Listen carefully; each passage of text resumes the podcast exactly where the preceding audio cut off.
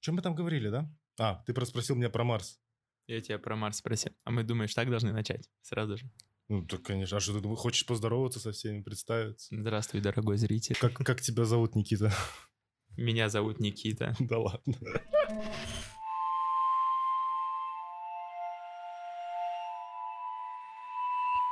Ты слышал историю о том, что на русалочку взяли чернокожую актрису? Да, я недавно листал Инстаграм и видел где-то в историях, что Дисней подписал чернокожую актрису на роль русалки. Почему ты говоришь, как это? Как то? Ты знаешь, как этот человек прошел этот вебинар о том, как нужно общаться и повторять э, слова... Монотонно, да, очень? Повторять слова человека, с которым ты разговариваешь, да, монотонно. Меня, меня дедушка учил разговаривать, он очень дипломатичный мужчина, и вот он всегда говорил, чем тише, чем спокойнее, чем лучше доходит слово до другого человека. Поэтому в своей речи стараюсь сильно не торопиться, Хотя, зная себя, я имею такую тенденцию, что когда эмоции заходят, я очень быстро начинаю разговаривать. Ну, сейчас, сейчас эмоции пойдут. Сейчас пока эмоций нет, мы сейчас, поэтому мы сейчас, мы сейчас начнем меня, разговаривать про геев и чернокожих, и у тебя эмоции начнут себя захлестывать. Не то, чтобы у меня геи и чернокожие вызывают какие-то особенные эмоции, но да. Посмотрим, да? Может произойти. Так, ну что ты думаешь по поводу того, что Дисней начинает пропаганду ну, я... Толерантности. Пропаганда толерантности, она вообще существует очень давно. Просто нужно понимать, какие объемы она приобрела в последнее время, что это доходит, ну, извиняюсь, уже совсем до кретинизма, что людям почему-то пытаются в голову какие-то абсолютно новые стандарты сделать. И как правильно подойти к этому вопросу? Люди, которые работают над таким продуктом, как «Русалочка», это большой продукт, это не просто фильм. Фильмы, как таковые, художественные, Голливуд их не выпускает. Голливуд делает бизнес конкретный бизнес. Они инвестируют для того, чтобы потом вытащить на продажах больше из этого денег. Но проблема даже не в продажах. Они знают абсолютно точно каждый свой шаг, почему они делают и когда это делать. И вот как на это посмотреть со стороны, они пытаются поменять э, в головах у детей подрастающего поколения шаблон о том, что вот смотрите, на самом-то деле и в сказках, и в мультиках, и везде есть, да, там разные люди, что они присутствуют, и что вот они что делают вообще с начала существования всего Голливуда? Они пытаются создать иллюзию хорошей жизни. Ну вот во многом на самом-то деле. Что кино — это, ну, фантазия по большей части. Кино — это не настоящая жизнь. Нужно понимать, что это художественное воплощение настоящей жизни. Мы берем углы, и мы настраиваем свет, все выглядит ярче, люди выглядят лучше. Что это в любом случае художественная вещь. вещь. И пытаясь подставить людей, пытаясь подставить какие-то нации под роли, под роли, которые раньше играли другие, mm ну, с моей стороны, что это, ну, просто-напросто делать для того, чтобы именно создать у детей картинку, что вот, смотрите, на самом деле, да, какой это, мир, что он это нормально. есть. И в России люди это еще не поймут, потому что, ну, все равно культура не такая глобализированная. Здесь, в Австралии, в Америке культура уже десятками, десятками лет стремится к глобализации, стремится к тому, чтобы вот у тебя рядом обязательно был черный сосед, сосед азиат, сосед там индус какой-нибудь, что, ну, они хотят сделать норму мира таковой, что вот смотрите, мы все вместе здесь живем, нам вместе всем хорошо. В принципе, это очень красивая картина. Сейчас 2019 год, и это дошло до того, что они суют это везде, что сейчас просто быть там белым хорошим актером, да, тоже может быть недостаточно. Зачастую можно оказаться хорошим актером, но зато ты черный. Угу. Можно взять. Просто потому, что ты черный, да? Ну вот, да, раньше, если казалось, что какие-то привилегии есть у белых людей, сейчас западный мир абсолютно скатился к тому, что у белых людей нет никаких привилегий, даже на уровне образования, что все привилегии у черных, у аборигенов, у людей каких-то непонятных сексуальных ориентаций, а вот простой белый человек сейчас в настоящее время, он кажется, кажется американскому зрителю неинтересным, каким-то скучным. Вот этот образ уже такой объе- объездили. Хорошо. Но ну окей, окей, фильмы все, э, кино все смотрят, сериалы все смотрят, и то, что они... Вообще все студии пытаются пихать вот эту вот идею о том, что я... черные и геи — это норма. Но вот ну... ты живешь в Австралии, ты, знаешь, ты же знаешь историю о том, что сейчас в, во всех книжках детских там мужики за руку держатся, женщины там а, этот. Более того, я Вас... как студент в Австралии, я хочу сказать, что мне тоже другие студенты не дадут соврать, что обязательный предмет у меня поставили еще два года назад. Мне нужно было про... проходить онлайн-курсы вот как раз, как раз таки sexual education. У нас были курсы, я не знаю, я сидел их два часа там тыкал, все проходил, все это заполнить. Пока я курсы эти не сделал, мне, естественно, там семестр не могли засчитать. Угу. Курсы на что нацелены? Чтобы, да, показать человеку, что вот есть такие-то отношения, вот так нужно себя вести в отношениях. Ну и защитить, да, там молодое поколение от каких-либо проблем. Ну, а если посмотреть на то, что в реалии происходит, я сидел и два часа листал книжку, в которой через там каждую страницу на картинке находятся люди, которые там целуются между собой, хотя они разных полов, держатся за ручки, хотя они разных полов. Что, в принципе, можно назвать нормой, да? Хотите целоваться, хотите любить, любите кого хотите. Проблема в том, когда это доходит до меня и до моих детей. Например, у меня их сейчас нету, я на будущее сужу. Но вот зрителям, которые, у которых есть дети, будет, наверное, интересно послушать, как на них сказывается. Такой кейс в Австралии был в 2016 году. Здесь же выборы проходили за легализацию однополых браков. И я был свидетелем того, что каждое утро, когда я просыпался, я включал телевизор, заваривал чашечку кофе себе, и реклама по телевизору между каких-то передач, новостей звучала так. Такого-то, такого-то числа у нас проходят выборы за легализацию однополых браков, и вот такая цитата «Come and make sure you vote yes». То есть они заранее, зрители по национальному телевизору, детей, которые также с утра просыпаются, смотрят что-то, настраивают на то, что да, это норма, так нужно сделать. И у меня даже сомнений не было, что этот закон примут. Я, мне кажется, ни у кого сомнений не было, да. потому что видели, что государство делает.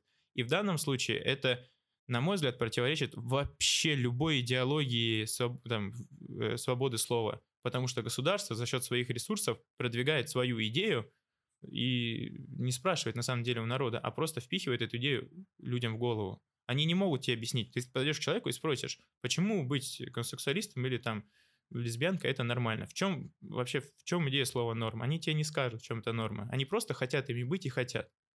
Норм никаких нету. Они хотят быть и являются теми, кем они есть. Это то же самое будет. Я захочу стать собакой, выйду на улицу, скажу, я собака, и начну лаять. Да меня в психушку увезут сразу же, если я буду на улице и начну так делать. Но если ты мужчина, на следующий день ты встаешь с утра и такой, я женщина, да, одеваю юбочку, какие-нибудь там каблучки, топик, и иду на улицу ходить, говорить там, смотрите, какая я классная, подходить к мужчинам здороваться. Да если такое со мной произойдет на улице, я испугаюсь. Для меня это высшая степень неадекватности, когда мужчина в каблуках, с юбках, там, не знаю, какие-то грудь себе может налепить, там, какой-то макияж навести, подойдет ко мне и скажет, ну, давай познакомимся. Мне, честно говоря, ну, вот, вот этого вообще не хочется. А здесь мне говорят, что это норма. Ну, ребят, определите, что такое норма для вас, и поймите, что такое норма, пока ее здесь никакой нету. Пока эта норма вся очень на словах. Она нигде не зафиксирована. Ты хочешь быть, ты не хочешь быть. В суде столько дел происходит, когда людей, в принципе, по, должны по одним законам судить, по одному делу рассматривать. И появляется какая-то левая клевета о том, что ну вот смотрите, мы-то там так-то говорили, мы такие-то люди, нас нужно любить, нас нужно поощрять, потому что другие нас ущемляют. Но, к сожалению, тот факт, что ты ущемленный какой-то, как ты считаешь, не должно менять правового отношения к тебе. И все. Я, кстати, вспомнил, было какое-то дело, это было полтора года назад, был суд, и это, я не помню, почему я даже знаю, где-то это прочитал. Короче говоря, судили нормального мужика, ну, и гея. Угу. Судили за одно, за одно, что то ли за ограбление, то что-то они запороли жестко. Угу. Но закончилось все тем, что мужику дали там хороший срок, а не мужику чуть ли не условный срок а дали. Так, так откройте статистику. Это очень еще пару лет назад читал о том, что человек, когда в суде говорит о том, что он гомосексуалист или представитель какой-то там другой ущемленной среды, статистически получает наказание, ну, меньше, чем человек, который осужден точно по такой же статье, угу. но не является и не там утверждал, что он является какой-то ущемленной группой людей. Что, ну, действительно, что людям легче быть ущемленными сейчас для того, чтобы получить какие-то привилегии, вот и все. Еще один пример. Э, в Германии, могу соврать, не помню какой год, проводили э, опрос. Они решили ввести у людей, у всех э, налог на вероисповедание, да. на вот, религию, да, о том, что просто вы такие вероисповедующие, да, они провели опрос и сказали, что у них там чуть ли не 80% людей верят в Бога. И подумали, ну раз 80%, то давайте-ка ведем вот налог такой, чтобы, да, какая-то определенная часть заработка уходила в церковь на развитие и поддержание религии. Так, что произошло? Пять лет с введением этого налога количество религиозных людей упало до 30-20%. Что в итоге, это опять же, это красивые слова, когда тебе никто не мешает. Как только слова доходят да, переходит в какое-то дело, приходит на твои реалии, Какие-то материальные. ты, материальные, тогда ты только начинаешь задумываться. Тогда люди понимают, ага, а нафига мне верить, если мне за свою веру больше платить? Я лучше пойду и куплю себе на это там э, какой-нибудь ништячок. Ну вот, вот, вот и вся сущность человека на самом-то деле, если мы берем его в объеме, да? Мы не говорим про каждую там вот личность. Как личность мы все, в принципе, довольно-таки красивые, уникальные, и в каждом человеке есть и хорошее, и плохое. Но вот как общество, общество имеет какие-то тенденции. Мы их не знаем, а государство работает с этими тенденциями. Ну да, ну вот видишь, даже говорить про, про как сказать, про, про статистику. В СНГ же, ну, есть геи, есть лесбиянки, но это никто никогда не афиширует, потому что, ну, кто-то боится, кто-то еще что-то. Ну, у них, у нас на, в России, буду за Россию говорить, про другие страны СНГ не скажу, но они у нас ущемляют, ну, их сильно ущемляют. Ущемляют. И нету статьи, у вас, ну, есть ли какая-то статистика, которая говорит, сколько, допустим, процент населения нестандартного? Ну, эти э, статистики есть в каждой стране. Их, я думаю, все равно даже не государство, а какие-то частные группы проводят еще зачастую. Угу. И можно примерно, да, где-то узнать, сколько людей. Но мы никогда не узнаем, сколько людей действительно гомосексуалистов или лесбиянок. Мы узнаем, сколько людей открыто могут признать, что они гомосексуалисты и лесбиянки. Потому что, ну, это статистика. Мы, мы что делаем? Мы же не спрашиваем, лесбиянка ты или нет. Угу. Мы спрашиваем, как ты считаешь, ты лесбиянка или нет? И потом они просто, ну вот, говорят, говорят что да, возможно, да, нет, или да, я, опять же, что статистика очень, так, очень многие люди про это могут и отмолчаться в России, что у нас в России про это отмалчиваются очень сильно. Так что ничего удивительного. Не, ну ты, мне кажется, ты говорил, что ты смотрел Путин в, в Осаке, э, а, говорил за, за эту тему, то, что на него там наехал Элтон Джон якобы, и он там этот ну, и он сказал эту одну вещь, про... то, что типа, ну, э, дай, я... дайте человеку вырасти и решить ему, кто он вообще я такой. Я цитату даже свою ничего не буду говорить. Недавно видео Артемия Лебедева смотрел про это, как раз-таки то, что Путин там у него спросили, и все. У него Элтон Джон спрашивает, э, это, как вот вы считаете, да, предъявляет, что у нас к русским, вот, что у нас в России плохо к гомосексуалистам, да, относится. Он хотел объяснить, что, ну, вот как Элтону Джону кажется, что вот потому что там нету свободы брака, потому что над ними смеются, то ну, нет у нас свободы. А Путин-то что он считает? У нас же лица этим пидором на улице не бьют, ну, значит, mm. есть свобода. Ну, вот, вот, свобода, ну, вот, свободен, вот, вот свобода Путина. Он считает, что это, да, там какие-то люди, но мы им отводим место, и пусть они живут. Они-то другого хотят, и, судя по жизни в Австралии, я примерно понимаю, чего они хотят в России, и хочу заверить всех, что при этом правительстве у нас такого никогда не будет. При, не... при вот этом правительстве. Правительстве, которое сейчас у нас в России, у нас таких реалий, как в Западе, не будет. Это на уровне даже мысли для них невозможно. Угу. Просто невозможно. Ну, я тоже так считаю. Так нет, я же говорю, я... Что такое гей и что такое, я, наверное, узнал из нашей Раши, там, в каком году, когда она вышла. То есть, ну, ну, опять-таки, я из Узбекистана, это долбанная деревня и все такое. Че ты на меня смотришь?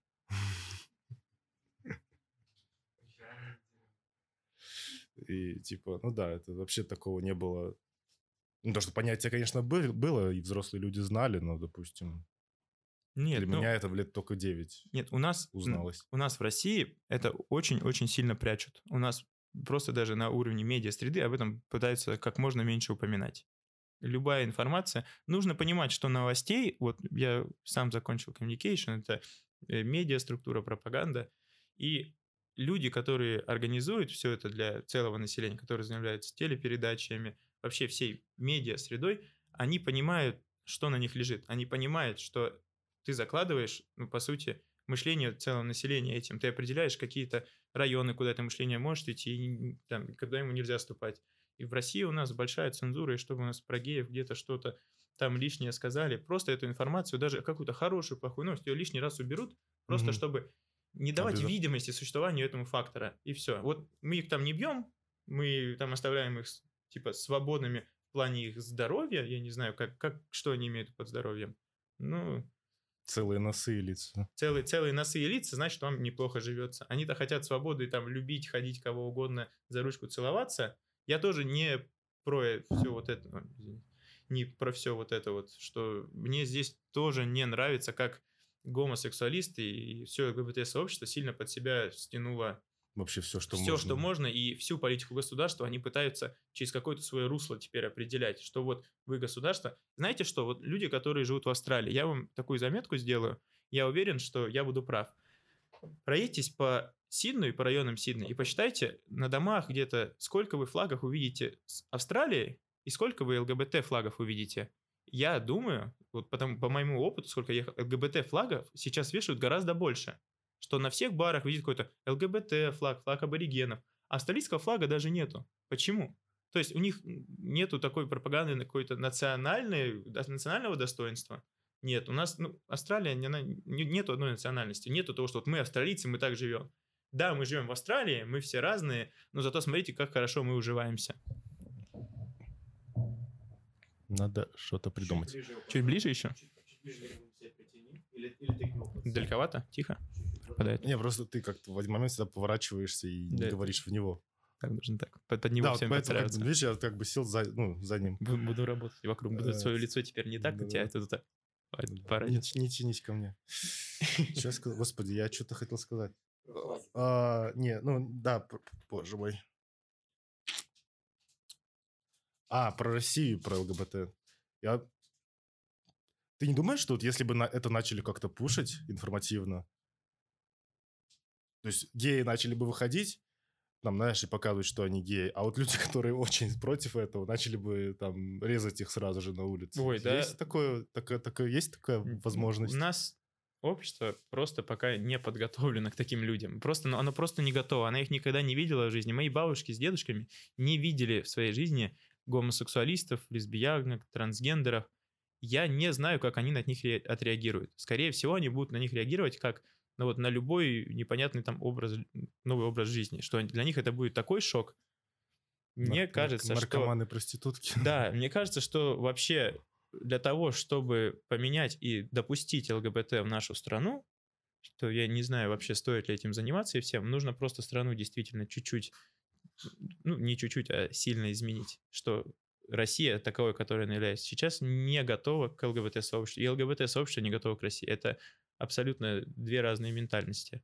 У нас в России ты работаешь все равно как-то на какую-то большую там великую цель. У нас самое главное, у нас нет этого философии, что вот человек и то, что внутри него, это и есть самое дорогое в жизни. Здесь-то гуманизм так нам говорит, что вот смотри, ты человек, и все, что самое дорогое есть в жизни, оно уже в тебе. И поэтому мы тебя не трогаем, у них все общение построено. Англо... Как говорящие... Англоговорящие? Как э, на английском языке люди общаются друг с другом. Они приходят, у них есть набор каких-то заранее выученных фраз для того, чтобы расположить для себе э, собеседника. Угу. Ты при, приходишь, тебе всегда интересно, hey, how are you? У нас в России такой политики нету. Ты нас не, да. не ходишь, не скажешь, привет, как тебя дела? Ну, это нету вот этого small talk. Ну, это звучит даже по-русски странно, подходить ко всему, каждому да. человеку и спрашивать, как дела. То есть в чате, да, можно написать там, как дела. А, так, конечно, нет. Ну, а... Все равно люди здесь улыбаются друг другу там и ну да. Как-то. Но в России, типа... если ты увидишь, сядешь в автобус, посмотришь на глаза людей, ты не увидишь приятный глаз сильно вокруг себя. Ну, да. Люди не будут смотреть на тебя как на лучшего друга и надеяться, что у тебя все в жизни сложится. Здесь у тебя создается иллюзия того, что на тебя так все сло- э, смотрят, потому что при малейшем контакте с ними у тебя контакт первый всегда положительный, угу. что они, они уже образованы, их научили, что хочешь расположить к себе человека, общайся с ним по-доброму, располагай его к себе. Ну вот они этой системой и пользуются. У нас в России никого, ну, никого так не учили. Их не учили простому методу общения даже. Что они как там слова выучили для себя, как они в школе где-то на работе общались, так они будут общаться и на улицах, и везде дальше. Что у нас везде понятно, даже просто по тому, как человек общается, примерно какую он социальную да, нишу занимает и какую профессиональную, что у нас можешь сильно это различить. Здесь человек, ты на вид все будут казаться одинаковыми.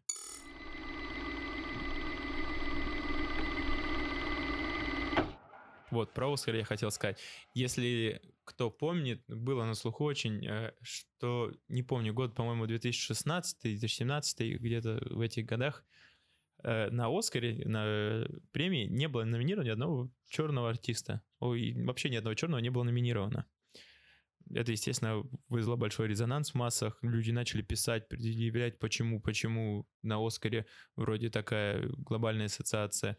Нету ни одного черного человека. Там и черная комьюнити, вот это, которая в Америке. Black Lives Matters, везде статьи в новостях. Да как так? Вот нас что, ущемляют? И как неудивительно, через два года после всей этой истории э, Оскар выиграла три Оскара, они, по-моему, взяли. Фильм, если видели, черная э, Black Panther, черная пантера. Это первый фильм, где снялись все черные актеры. Они очень так гордились этим, везде рассказывали.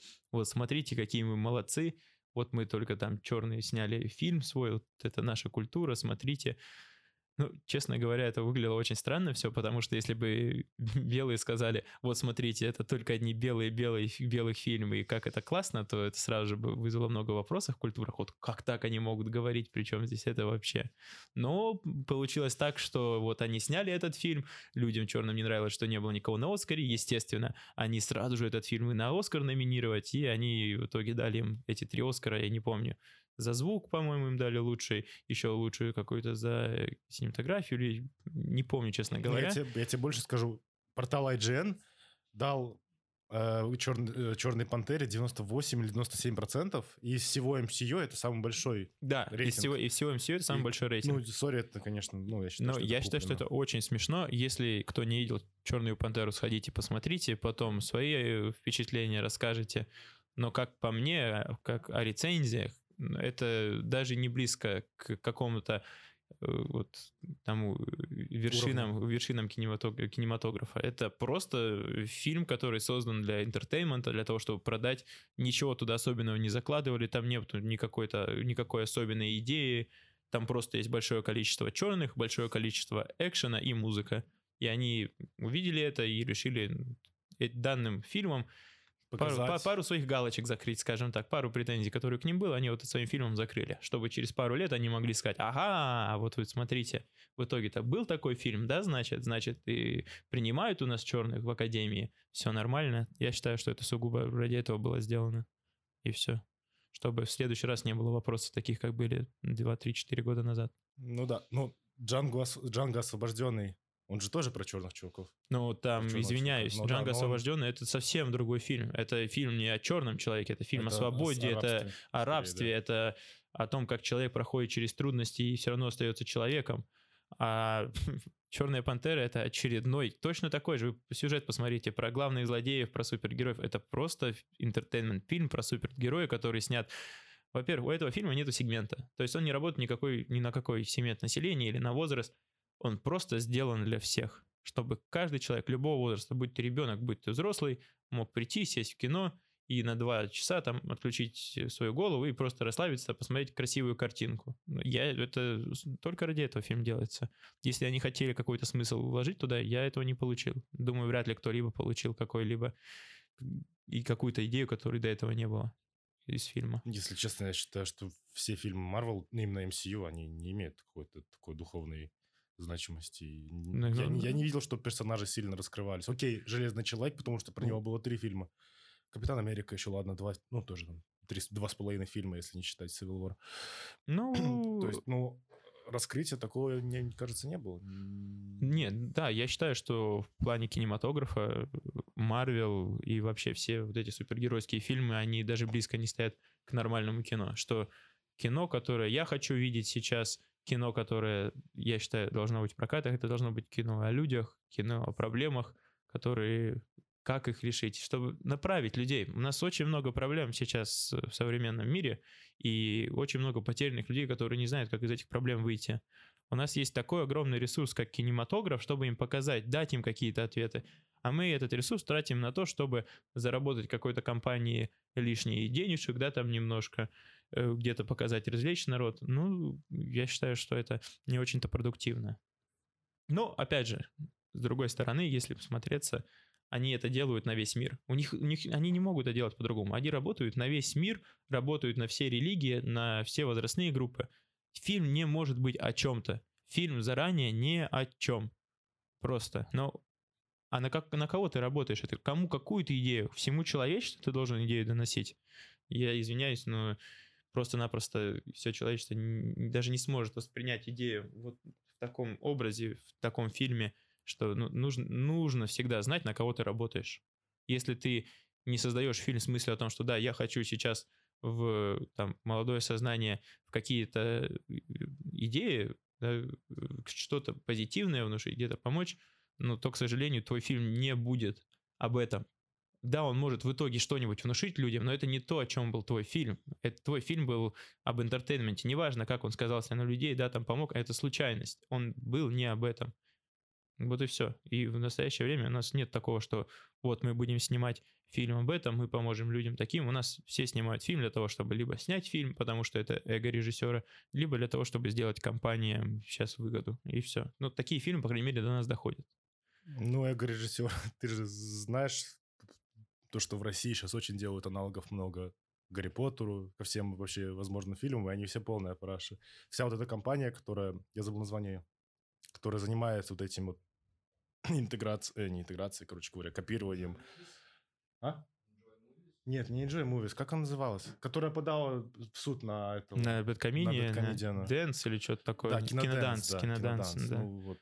Ой, ребята, вот про киноданс это вообще совсем сумасшествие. И я, честно говоря, полностью на стороне Бэдкомедиана.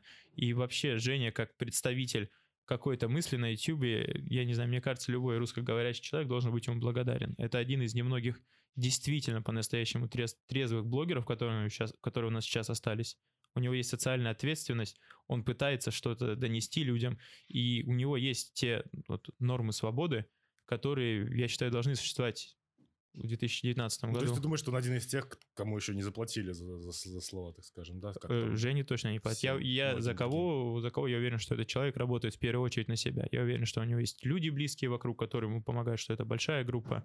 Но я очень, честно говоря, и благодарен, потому что действительно очень хороший продукт делает человек и делает его интересно и качественно. И вся ситуация с кинодансом — это абсолютнейший бред, когда очередная российская компания решила заглушить слова, которые им не нравятся. Ребят, кто не знает, что такое киноданс, посмотрите обязательно на ваши деньги, на налоги граждан.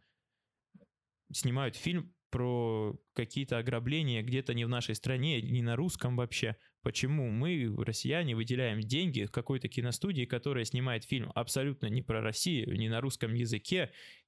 Это абсолютнейший бред.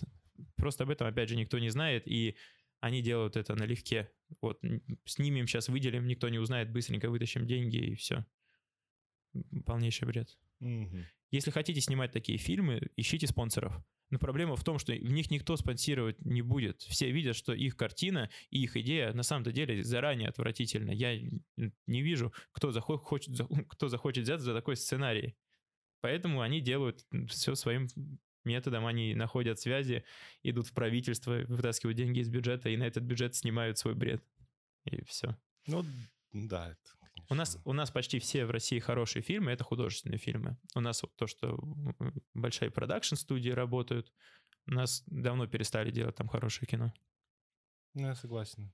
Ну, это, наверное, последний фильм, который я смотрел российский, про Леонова, ну, про космонавта. Mm. Time First он на английском называется, почему-то я забыл слово. «Время первых» он называется. А, «Время первых». Да, да. Слышу. Причем его тоже дублировали на все языки, и он очень хорошо зашел вроде всем, даже на Западе. Самое интересное то, что, то, что Америка через год буквально выпустила фильм про своего космонавта первого. Я, или он... Нет, он вышел уже, я забыл mm. его имя. Я, честно говоря, не слышал даже. Я название фильма помню, не смотрел, не слышал, поэтому сильно... Про не... что? Про, про Леонова. первых? Нет, про, про время первых слышал, время... но не смотрел. Время первых он ну, такой, он хорошо снят. Ну, не знаю, просто для меня российские что сериалы, что фильмы это немножко такое. Вот то, что я, то, чем я не сильно интересуюсь, ну что, что там снимают драмы на 150 серий ну, и да. снимают киноданс, а все, что снимается хорошо. А, есть еще один фильм, который я недавно смотрел. Он, боже мой, как он называется? Короче говоря, суть в том, что он снят на GoPro, угу. и весь фильм снят от первого лица. О, это этот же снимал наверняка. Как у него, который парень... Там на, э, эти паркуристы Сни... снимали. Да, паркуристы. Я знаю, я понял, о чем ты говоришь. Фильм снимает парень, который вот для Ленинграда последний клипы тоже снимал. Он и у Юры Дудя был в гостях. Найшулер. Найшулер же, да, да снимает? Да. Фильм назывался... Найшулер, точно. Раш или еще как-то так. Э, что-то, Что-то типа... Я смотрел его, я, я понял, о каком ты фильме говоришь. Ну, тоже. Ну, но Ничего особенного. Креативно, да. Креативно. Он за счет этого и поднялся, Именно, в принципе, креативность, он о себе заявил. Я помню вот этот фильм еще даже не по фильму, а он, если я не ошибаюсь, сначала он и группа делала мини-ролики. Да. Они делали 4 минуты ролика, и там такой ролик был Bad Motherfucker mm-hmm. назывался, где там тоже экшен, какая-то история, выстрелы, паркур, разборки. Я помню, когда еще давно смотрел, мне там понравилось вот это, да, прикольно, да, сняли как... Ну, сейчас это начали гораздо больше просто использовать вообще во всех сегментах, как в играх, так и в киновселенных что от первого лица тоже стало больше съемок, я думаю, даже за счет этого. Так и снимать же вообще совершенно по-другому приходится. Нет, конечно, по-другому приходится. Это технология, это определенный ну, эффект. Это просто эффект добавляет, и все. Хардкор, хардкор, да, хардкор фильм. Вот, да, что такое. Ну вот. Нет, дальше давай к следующему вопросу перейдем. Что Жизнь на Марсе. Жизнь на Марсе. На Марсе классно. Нет, хотел еще спросить, что ты думаешь по поводу того, что Хованский стал, э, ну, не то что депутатом, но там помощником какой-то партии определенной. Человек, который там я устраивает слышал, тестинг пива. Я, я и... слышал эту новость. Он же стал помощником, по-моему, где-то у там по-моему, был такой парень, и по нему тоже очень много было сказано еще пару лет назад, у Жириновского, самый молодой там депутат, он, вот, по-моему, к нему помощником пошел, если да, я не да, ошибаюсь. какая-то партия ЛН, ЛНДПР? Это ЛДПР, говорю, на Жириновского точно, значит, он пошел вот помощнику тому самого молодого. Я считаю, что это, опять же, абсолютный бред, что у нас Навальный, ой, Навальный, блин, э, что у нас Хованский будет теперь за культуру. Человек, который на камеру перед миллионами людей, детей пивасик пьет и матерится, и потом какой-то социальной ответственности говорит. Это просто смешно. Это человек, который умы русских детей загрязняет своей я да, не извиняюсь за слово, парашей. С самого начала своего существования. С самого начала существования. А он кем же был, если не ошибаюсь? Он же начал вообще с видеоигр, нет? Да, он начал, вместе, он начал вместе с... Э, господи, именно забываю. С... Мэн, если я не ошибаюсь. С, с Мэдисоном? Мэдисон, да, да, тогда еще был, я помню. Начинал с Мэдисоном, потом вот Мэдисон как-то более-менее пропал, и Хованский... Вот в России как раз-таки произошла такая проблема о том, что в России очень нужны голоса сейчас. У нас власть пыталась спрятать о нас э, хорошие идеи, хорошие слова очень долго, и получилось так, что интернет вырос сильно, люди начали пользоваться интернетом, смотреть, слушать голоса, а хороших голосов там, по сути, ну и нету у нас. Начали появляться всякие глупые шоу, просто видеоблогеры, которые начали общаться с другими видеоблогерами. Людям-то что интересно? Они хотят зайти на YouTube и расслабиться, отвлечься от своей жизни. И ну, два, на два сегмента, опять же, можно разделять. Информативное и развлекательное. Информативное — это когда ты должен сидеть, думать, слушаться.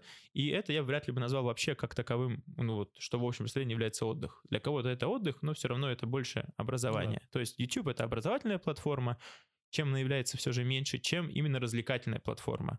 Сейчас YouTube стал, вот особенно в России, таким местом, где, ну, просто за место телевизора, куда ты приходишь, расслабляешься, там какие-то шоу, веселуха, что-то какие-то развлечения, потом ты выключаешь, живешь дальше своей жизнью, возвращаешься, и вот у тебя там тоже какая-то жизнь появилась, какие-то истории, и это все как раз последние 2-3 года, года такой объем приобрело, когда этот Клик-Клак канал, Джараха, вся вот эта компания, когда они начали между собой общаться они такой масштаб сделали за счет того, что они весь э, YouTube наш сделали каким-то таким своим сериалом отчасти. Что ты заходишь на YouTube, и тебе интересно последить над, над, за жизнью вот тех ребят, как они там живут. И все, кто с ними общается, если посмотрите, они так и пиарят всех, все себя. Как они появляются на YouTube. Если вы думаете, что ты такой хороший, появился на YouTube с хорошим контентом, и у тебя сразу же все пошло, очень много талантливых людей, которые пытались появиться на этой платформе, сложно.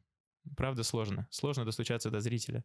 Но все становится гораздо легче, когда у тебя есть немного денежек в кармане, и ты можешь прийти к какому-нибудь Амирану, да? Mm-hmm. Вот самый, э, самая уникальная история — это обман трансформатора. Вот такое шоу есть в Ютубе «Трансформатор». Uh-huh. Пришел какой-то молодой парень, говорить начал сразу же, да я там вообще такой крутой бизнесмен, моя компания там топ-3 России, там торговлю с Китаем ведет, мы самые лучшие, вот, смотрите, учитесь у меня бизнесу, я буду ездить со всеми общаться. В итоге про этого человека выходит разоблачение, где рассказывают, что их компания за 3-4 года заработала пару миллионов рублей, и деньги вообще на компанию ему были выделены его мамой, к примеру. А свой пиар он приобрел просто из-за того, что он общается и начинал свое общение с Амираном, который дневник Хача делает в блоге. Ну, да, да. Сейчас который этот сейчас... человек вырос до таких объемов, он приобрел такой авторитет в обществе. Хотя на самом-то деле это просто чувак, который захотел вам залечивать и снимать на Ютубе, и он залечивает вам и снимает про это видео, еще и деньги делает, а вы ему верите, идете на это, он создает какие-то свои клубы, трансформаторы, куда так приходят молодые бизнесмены вот сейчас и решают, как они будут будущее, будущее строить, как они будут мир менять вокруг себя. Ё-моё, что это за клубы такие, трансформаторы, кружок по интересам. И книгу пишет, да, еще? А книга — это вообще определенная история. Я больше чем уверен, что книгу он сам это не писал, что, естественно, да, его идеи там, скорее всего, будут, но писали за него другие люди. И... А что у него за книга? Это же просто мотивационная литература. Да. Хотя вот на обложке написано, люди, которые читают бизнес. мотивационную литературу, если вам не хватает мотивации, я спешу вас огорчить, что да, это, возможно, работает в каком-то коротком промежутке времени, но просто пустая мотивация из книжек вам никогда жизнь счастливой не сделает. Для того, чтобы что-то изменить, вам в первую очередь придется работать над собой. Все мы динамичные существа, мы не являемся постоянными ни в коем случае, мы не можем быть тем же, кем мы были там, день назад. Мы постоянно должны развиваться, приобретать новые знания, совершенствоваться или мы просто ну, выберем, мы не сможем жить больше, мы выйдем из этого времени. Посмотрите на, там, на бабушек, дедушек, на наших, которые да, технологиями не разбираются. Все просто теряется. Поэтому всегда нужно какие-то новые знания приобретать, всегда нужно к чему-то стремиться, всегда нужно к чему-то идти, в первую очередь для себя, чтобы иметь желание вообще к чему-то идти. Как только ты получаешь вот это вот удовлетворение, что я куда-то пришел, я чего-то добился, и теперь можно пожить хорошо, медленно и медленно, потихоньку все скатится опять к одному. Когда человек осознает, блин, так, у меня вот это, да, все сейчас там есть, я такой молодец, все заработал, всего добился, а на самом-то деле я остался опять ни, ни с чем. Я опять сам с собой наедине, опять я в своих мыслях думаю, куда мне себя девать дальше и проблемы. Поэтому, если вы не хотите себе проблем, не хотите э, там париться, не идите в мотивационную литературу. Мотивационная литература вас обманывает. Она создает иллюзию того, что у вас все хорошо. Чем больше вы читаете мотивационную литературу, тем больше времени вы тратите. Через, не знаю, пять лет, если вы читаете мотивационную литературу, вы обернетесь назад, вы так расстроитесь, вы поймете, какой же бред вы делали. Вы пять лет потратили на изучение медицины, вы могли бы экспертом уже выйти. И все. Поэтому мотивационная литература — это развод, конкретный развод. То есть Наполеон Хилл обманщик?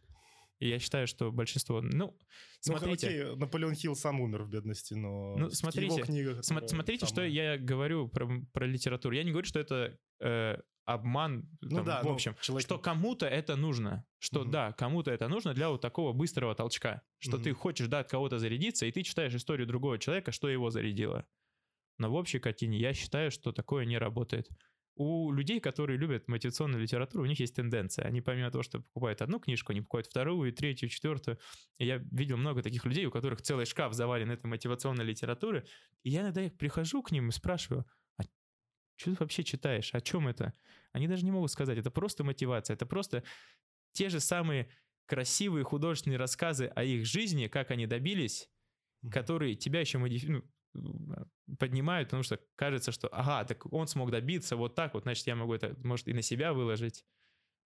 Ребята, у каждого свой путь, у каждого своя судьба. Разбирайтесь в себе, ищите, что вам нравится, пытайтесь э, давать людям добро с помощью там своих навыков. Все обязательно вернется. Самое главное действовать, делиться и, как говорится, не знаю, жить что ли.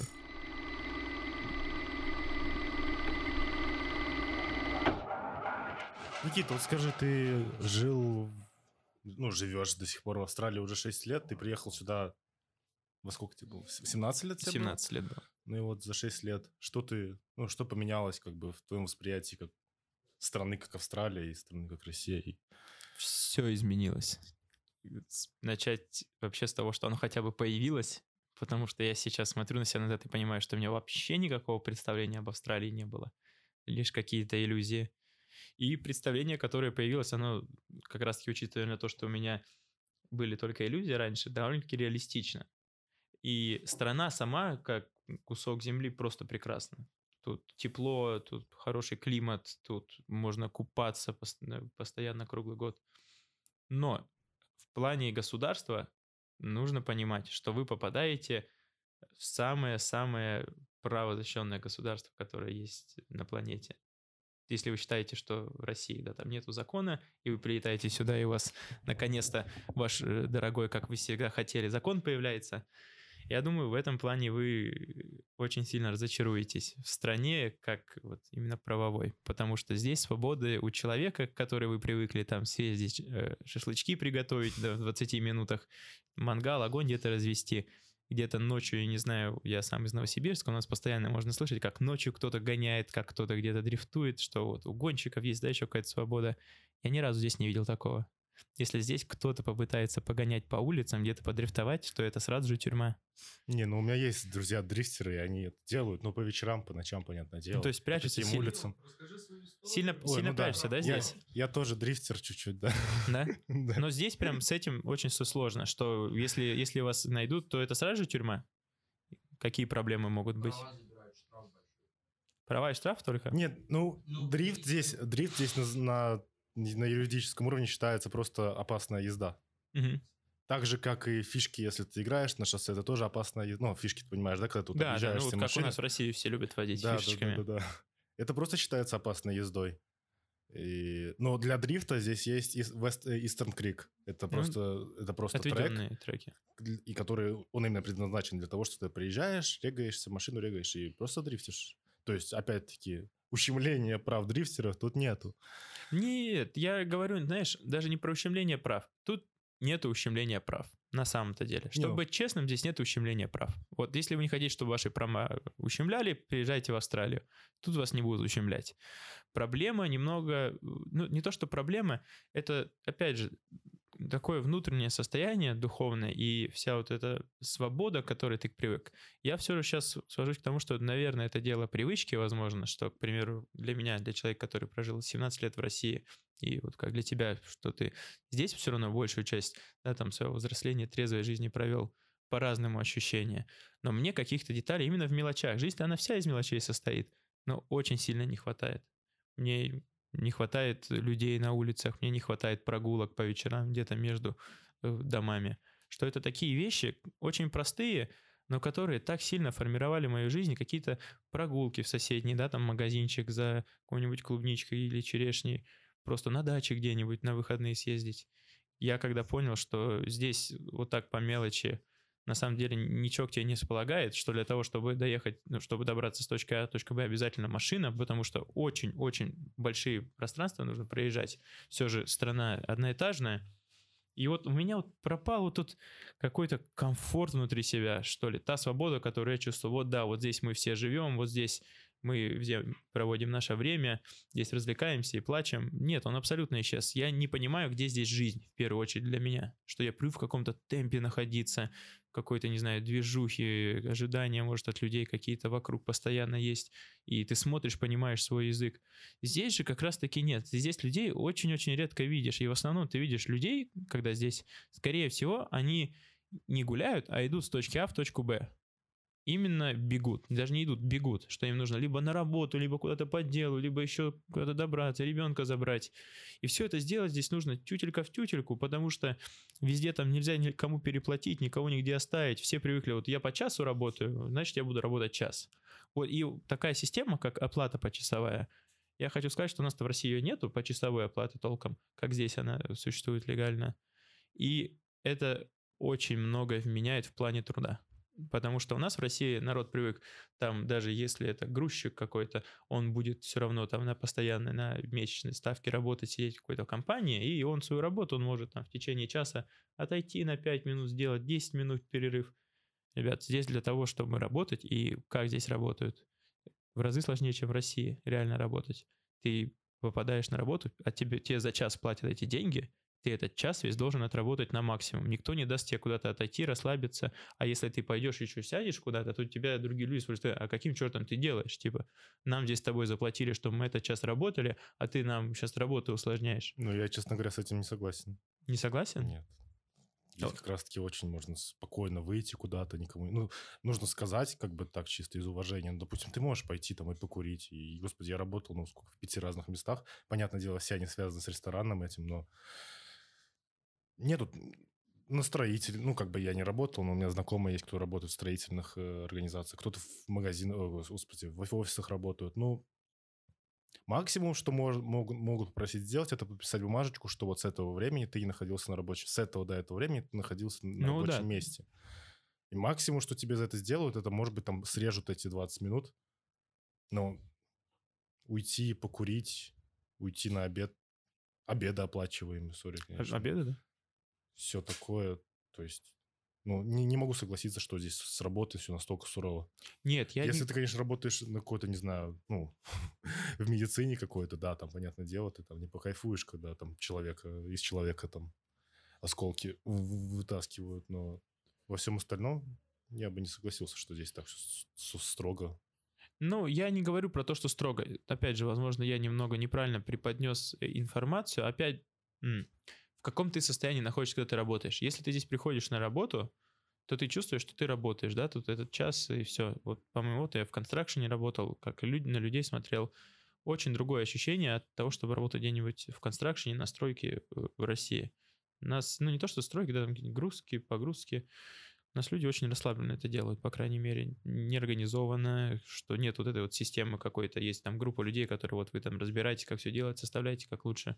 Здесь же все равно, здесь тебе эксперта там наймут, который знает, как это все укомплектовать. Тут у тебя водитель стоит, ждет этот час, ему нужно выезжать, потому что его там ждет уже, уже через 8 часов. Здесь нельзя договориться с людьми. Вот просто так нельзя взять и договориться, вот давайте мы здесь паузу возьмем, или давайте мы здесь машинку чуть попозже доставим. Я вот этого здесь не увидел. Здесь нужно все тютелька по тютельку, а то большие деньги улетают. Ну, это если идут какие-то большие деньги. Но во всем остальном, я не знаю, я не могу с этим точно согласиться, потому что ты всегда можешь сказать, приезжай в это время, поедем вот сюда вот в это время, это выгрузим здесь. Ну, возможно. Ну, я не знаю, это, это, с этим я вообще как-то не, не могу согласиться с этим. Ну, хорошо, справедливо. Возможно, опять же, я, я тут... спокойно работаю, у меня тоже, я не могу прийти позже, чем начало на лодке.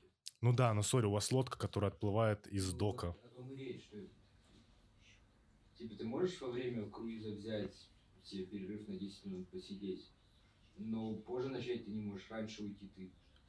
Если договориться получится, может. Чувак, я шифт-воркер, если я пришел позже, то шифт раньше меня уходит позже. То есть они хотят, чтобы я пришел может, пораньше. То же самое я хочу, чтобы моя смена пришла пораньше, чтобы я мог уйти вовремя. То есть, типа, ну, и вот по, У тебя по поводу, хорошая работа. По поводу перерывов, типа, да, у меня 10 минут, вот, типа, надо их использовать по максимуму, типа там покушать, отдохнуть и пойти дальше работать. Ну просто у нас, я как сам тоже совсем молодости, еще перед тем, как уехал, подрабатывал где-то там у отца, и видел, как все это. Но у нас ребята, которые работают реально там в погрузках, что-то тяжелой работой занимаются, они все на таком расслабоне, Просто они могут и выпить где-то там в перерывах между работой, и могут и здесь где-то отойти все втроем поесть взять и потом вернуться что народ-то у нас в стране, но все равно он не работает. Это вот другое отношение. Здесь ты живешь, и у тебя вот есть это время, 8 часов в день, ты приходишь, и ты 8 часов работаешь. Ты знаешь, что вот сейчас ты должен работать. Я не чувствую вот этого у нас в России. Мне кажется, что у нас человек, он как жил, как не жил, он все равно, вот он, нужно прийти, да, он сегодня он придет, деньги заработает, он не будет там для тебя напрягаться и показывать свою лучшую форму, чтобы работать. Вот он какой пришел, такой он и есть, и вот он для тебя сделает, там тебе одолжение поможет, а ты ему, пожалуйста, будь добр, денежку заплати. Тут же все же не так. Тут ты, если приходишь, тут ты как проработник, тебя нужно уважать, у тебя есть какая-то защита, у тебя есть страховка, и за тебя там официально просто работодатель не может за тебя не переживать. Он на даже в финансовом плане обязан тебя переживать, потому что если с тобой что-нибудь не так пойдет, у него такие проблемы будут, он столько будет здесь с этим расплачиваться, бегать везде по судам, что ему такого не надо. Что здесь из-за этого, да, есть иллюзия того, что тебя так все любят, тебя так переживают, просто потому что какая-то малейшая твоя травма, твой там, шажок неправильный может привести к большим финансовым проблемам для какой-то компании. И у нас в России тоже такое есть. У нас народ менее ответственно подходит к этому. Просто говорю, что ну, факторы возникновения вот таких тенденций у нас в стране и в Австралии, они чуть-чуть, ну, они разные. Вот здесь как раз-таки в плане государства определяет почему и как должен работник работать, как к нему должны относиться, и говорит об этом людям. У нас так никто не говорит. У нас к работнику могут относиться, если ты хозяин, там, прораб, ты можешь к работнику, в принципе, к дерьму относиться. Ну, и у нас все хорошо? нормально. Нет, я не говорю, что это хорошо. Я не говорю, что это хорошо. Я не пытаюсь сказать, что у нас лучше, здесь хуже. Я просто говорю, что то, как оно есть, то, как я Это, чувствую. Ну, условно, это разная, ну, разная структура, вернее, как не в России это не структура, в России делает человек так, как он хочет, здесь же это все как-то ну, так Но же, здесь как нет, здесь так есть, сказать, здесь, по протоколам здесь- да, здесь есть сделано. структура и по протоколу. Вот это то, что я, то, к чему я как раз-таки хотел подвести, что вот мне чуть-чуть некомфортно в этом. Опять же, что мне по протоколу жить просто по, по своему. Я вот иногда хочу там отлучиться, да, куда-нибудь, если работаю. Мгм. Опять же, я себя в будущем в этой профессии, я думаю, мало кто видит себя в профессии в будущем в констракшене, Мгм. и поэтому вряд ли он будет сильно там защищать э, свободу construction workers, э, что вот там нужно зарплаты платить, увеличивать какие-то перспективы в работе. Но, в общем, как вот работа, которой ты занимаешься, пока ты где-то студенческие годы, да, еще пытаешься подняться, здесь она выглядит, ну, таким образом. Опять же, на самом деле, бредовая чуть-чуть тема, так, Ну, она- разглагольствовать Да, что у нас, у нас в России такие работники, это зачастую очень социально э, низкий класс. То есть это класс, который вообще зарплаты получает по 20 тысяч, по 30 тысяч, который зачастую имеет тенденции к алкоголизму, и это очень известный стереотип о том, что да, вот у нас все грузчики — это алкоголики. Здесь такого стереотипа все же ну нет. да, здесь-то и грузчикам и на констракшене платят, Да. по-моему, выше, чем Да, здесь они средняя получают зарплата. хорошую зарплату, зарабатывают и все. Ну, в принципе, да, они получают по, по труду и все. Не знаю. М- моя, говорю, проблема в этом абсолютно нематериальная. Я хочу, чтобы бы, хотел бы, чтобы люди, которые будут это комментировать или еще как-то, чтобы они для себя приехали и попробовали именно такой устой жизни, что да, возможно, то где-то он будет лучше, где-то он будет даже, может, более справедливей, но это другой устой жизни. Ты к нему, может быть, не привыкшим. Ты не знаешь, как ты будешь в нем существовать. Ты привык к каким-то чуть-чуть другим реалиям. Поэтому как только ты попадаешь, выходишь вот из этой зоны комфорта, зона комфорта тоже такая вещь, очень сложно определить, что Мгм. такое зона комфорта. Ее нужно определять только тогда, когда человек абсолютно вышел из зоны комфорта. К примеру, вот я говорю, хочешь выйти из зоны комфорта, вот есть в другую страну, на другую работу. И от- скажите абсолютно от всего, что у Мгм. тебя было раньше. Так или иначе, если ты говоришь, там, живешь у себя в городе, говоришь, все, мне нужно выходить из зоны комфорта, что-то делать, что-то менять, на самом-то деле ты лишний раз, да, создаешь себе да, мотивацию, желание что-то делать, менять, ищешь какие-то способы, но полностью из зоны комфорта ты своей не выйдешь. Твоя зона комфорта как раз-таки будет тебя все равно до конца в этом держать. Как минимум ты будешь смотреть видео, какой-то сегмент, который тебе был интересен. Два-три уже года будешь пить одно и то же кофе, те же самые напитки, общаться примерно, видеться. Ты будешь с и теми же людьми. Да, ты не будешь сидеть, возможно, там большую часть времени дома, как многие люди, да, проводят, когда говорят, тебе нужно выйти из зоны комфорта своей. По Мгм. сути, они говорят, да, вот ты сидишь много времени дома, или ты очень много гуляешь, тебе нужно что-то поменять, что-то начать делать. А в итоге, как, что менять, что начинать делать? Хотите выйти из зоны комфорта, бегите просто в другую страну, живите, пытайтесь понять, что такое жизнь вообще сначала. А так, если вы находитесь у себя в стране, если у вас есть хотя бы один человек рядом, который вам что-то подскажет, то это заранее ваша привычка к нему. Вы привязываетесь, и дальше вам сложно оценить, что бы было бы, если бы этого человека не было. А избавляться от этих людей, естественно, вы не хотите.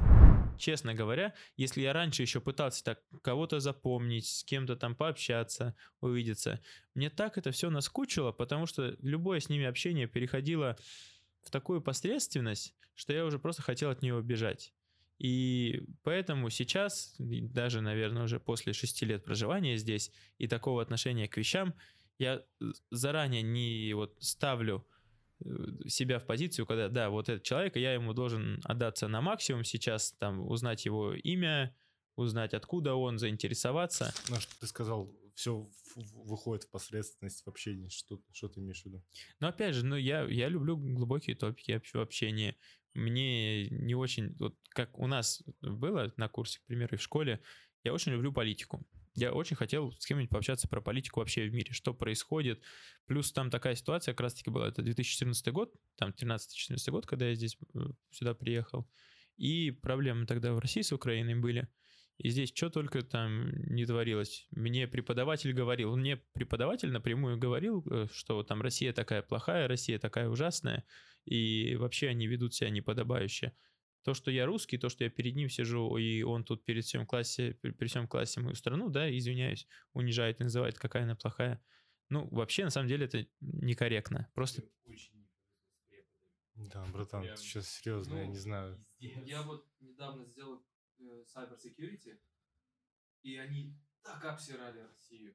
Ну вот у меня, то есть, я когда приехал, я не знаю, мне кажется, это еще очень... Такое...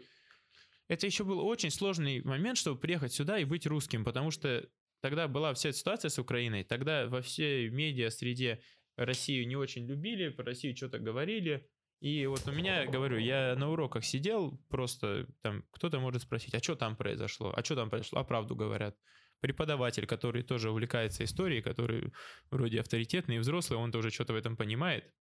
Он во всем разобрался, начал говорить, э, рассказывать, какая Россия плохая, там захватила Крым, отняла у бедной Украины. Что, безусловно, да, это был плохой поступок, я не защищаю. Просто а стоит ли говорить об этом, зная, что у тебя есть ребенок, который представляет эту страну? Можно все же подумать, когда на него будут после этого люди смотреть. И вообще такой тяжелый топик, да, поднимать. Я Тогда мне было там, 17 лет, это совсем ребенок, я даже политической ситуации в стране не знал полностью. Ну, просто не знал. И мне человек что-то про политику начинает внушать, говорить, что Россия плохая. И они-то, когда говорят, что Россия плохая, они имеют в виду правительство, они имеют в виду правительство, что Россия правительство плохое. Но звучит-то, когда они до меня это доносят, они же не говорят, что Russian government is horrible, it's bad. Они говорят, Россия плохая, Russia. Люди просто говорят Russia. И это опять обобщающие фразы, потому что в России у нас очень много хороших, действительно умных и добрых людей. И говорить, что они плохие, мне, ну, мне просто неприятно это слышать, и все. Что я знаю, что у нас в России точно такие же люди, как и здесь. Есть и добрые люди, и умные, и интересующиеся. Люди, они везде, на самом-то деле, в мире там глубоко внутри одинаковые. А в медиа среде из нас делают монстров. Говорят, что вот мы такие плохие, что мы тут отняли, что здесь что-то забрали, тут мы где-то с ними не договорились. Еще все эти э, фильмы вокруг, тоже я учусь, говорю, на медиа, учился на медиа-структуре. И никого вообще это не волнует. Я говорю, а вы замечали, что во всех американских фильмах или в множестве американских фильмах, если есть злодей какой-то, у него часто русское имя, русский, да, русский акцент какой-то. Они говорят, а, ну да, ну в чем проблема, типа, ну это же типа история, типа там, ну, американцы там, у них это терки с русскими были, я говорю, ребят. Ну, с холодной войны. Да, ну, ребят, ну вы же понимаете, что ни с кем, никого больше так в других нациях не, не озлабливают, как нас. И почему-то такое озлавливание, потому что это конкретная пропаганда, что люди слышат русский говор. Вот я опять с кем не заговорю здесь на русском, для них это все звучит tough, все это какой-то русский, все там плохой. Возможно, да, они используют это, потому что это так звучит, но что-то мне кажется, что ситуация прошлого века с холодной войной послужила основной причиной, почему в американских фильмах так много пропаганды против русских. Так это же было как оружие, можно сказать, против русских, то, что везде русские были злодеями. Так это, это... с того времени прошло. Самое, что меня, наверное, больше всего вымораживает, то, что акцент, который они всегда создавали у русского человека, это, блядь, не русский акцент, а какой-то более... Рыкающий. Они... Сербский, я не знаю. Он, Данил, поговори по-английски. Такая же ситуация с мусульманами. Вот, да, кстати, вообще, что когда э, мусульманская женщина идет, к примеру, в хиджабе где-нибудь по улице, что люди сразу же, знаешь, где-то там могут сказать, о, смотрите, ха-ха-ха, пошутить э, террорист, да, там и все. А какая-нибудь э, это, мать из католической церкви идет в одежде. Никто ничего не скажет. Ник, ну, религиозно. Ну, все-таки в Австралии бэкграунд э, так или иначе христианский. Ну, ну религиозно.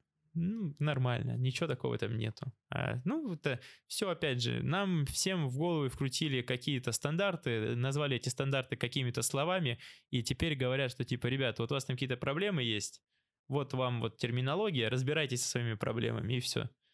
Чувак, Они вкручивались сотни, а вот, ну да, сотни лет. Я думаю, сотни. А может даже и не сотни, может и десятки лет. Я думаю, что это даже быстрее можно вкрутить все сейчас, учитывая, насколько разрослась медиа, среда, телевизоры, компьютеры. Если ты контролируешь информационный поток человека, ты контролируешь его жизнь. Ты просто ему не говоришь о каких-то вещах, которые есть в этом мире, и он даже знать о них не может. Человек, человек а, тоже читал, э, не помню где, что мысли и вообще представления человека, они только идут из реалий, что мы можем выставлять, видеть и работать с вещами, только которые мы уже видели в своей жизни, даже именно в плане фантазии. Что когда мы создаем монстров, да, каких-нибудь, мы не сочетаем, мы не создаем нового монстра. Мы пытаемся э, сочетать какие-то, да, там, другие факторы от других существ, чтобы он появился монстром.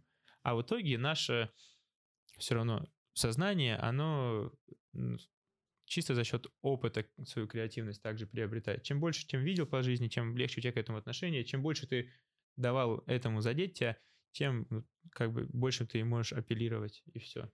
И такой свобод. Ну вот посмотрите, даже самый большой пример про э, вот в Китае. Там просто большая китайская информационная стена стоит, через которую не могут пробиться западники, что у них mm-hmm. свои медиаструктуры, свои social медиа везде.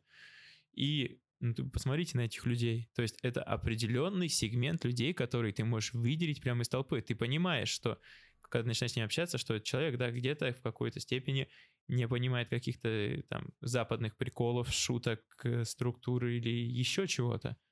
Потому что человек вырос в очень в таком, в обществе, в котором определенное мышление было распределено на всех людей. Что есть, ну, это все равно коммунизм и все. Сейчас мне сложно с ними общаться. Ну, мне то, что в России сейчас тоже хотят в России большая, по- в, России большая, в России большая проблема, то, что такое подобное делается сейчас и идет. У нас есть сегмент людей, которые верят в телевидение до сих пор, о том, что им в телевизоре правду говорят. И это большой инструмент для нынешнего правительства, естественно что наших бабушек, дедушек очень давно уже гипнотизировали этим телевизором, что мои бабушки с дедушками каждый вечер сидят, смотрят телевизор всех этих звезд, всю эту политику и канитель, и думают, что это все так серьезно, так все реально, то, что им нужно поэтому париться. Ребят, проблема в том, что вам дают информацию, и дает ее в такой оболочке, что она вот она готовая, вам нужно просто взять эту информацию и забрать себе. Вот мы уже типа знаем информацию, понимаете? Что они подносят ее так, чтобы легко было воспринять. Чтобы вам, человеку, неважно из какой среды, то вы ученый, то вы простой дворник, вы все поняли эту информацию и могли дальше с помощью этой информации, да, там, общаться о происходящем в мире. Но на самом-то деле вещи намного сложнее. Для того, чтобы реально понять вещи, нужно копаться в них и не просто слышать об этих вещах. Вот у меня... Отличная нота, чтобы завершить. Больше полутора часов снимаем. Да, народ, закругляемся. Ой, вот еще один тогда подведу это к концу. У меня вообще к любому зрителю вопрос. Как, когда в последний раз вы задумывались вообще над тем, что вы знаете? Что мы реально знаем? Я так посмотрел на себя, посмотрел на свой опыт и понял, что количество вещей, которых я знаю, оно почти не существует. Большинство вещей это всего лишь, ну, это просто звуки. Я слышал вещи. Я вот спрашиваю, кто такой Наполеон? У меня соседка э, есть, она из Малайзии. Спрашиваю у нее, а ты знаешь, что такое Наполеон? Ой, конечно, я знаю, кто такой Наполеон. Я говорю, так а кто такой Наполеон? Наполеон это такой маленький француз, да, в общем? Ребят, вот так информация вся и работает сейчас. О том, что если ты что-то услышал, там хоть какой-то фактор, хоть какой-то, опять, лейблинг, что ты уже считается, что что-то знаешь. На самом-то деле она ничего не знала про Наполеона. Она не знала, кто это такой, не знала его историю, не знала, откуда он произошел, куда он вел э, э, свое войско, почему он вел, в какие годы. Она ничего не знала о Наполеоне. Хотя я не спросил, что ты знаешь, она говорит, да, я знаю. Человек говорит, что он знает. И так во всех сферах сейчас происходит. Сейчас так легко стало услышать об информации mm-hmm. и показать, что ты что-то знаешь, а в итоге человек на самом-то деле абсолютно не профессионал ни в чем. Что для того, чтобы стать профессионалом, нужно работать годы, годы и годы. А так, все что-то слышат, все что-то понимают, и за счет этого, не знаю, ну, ничего не добиться. Нужно искать профессионалов.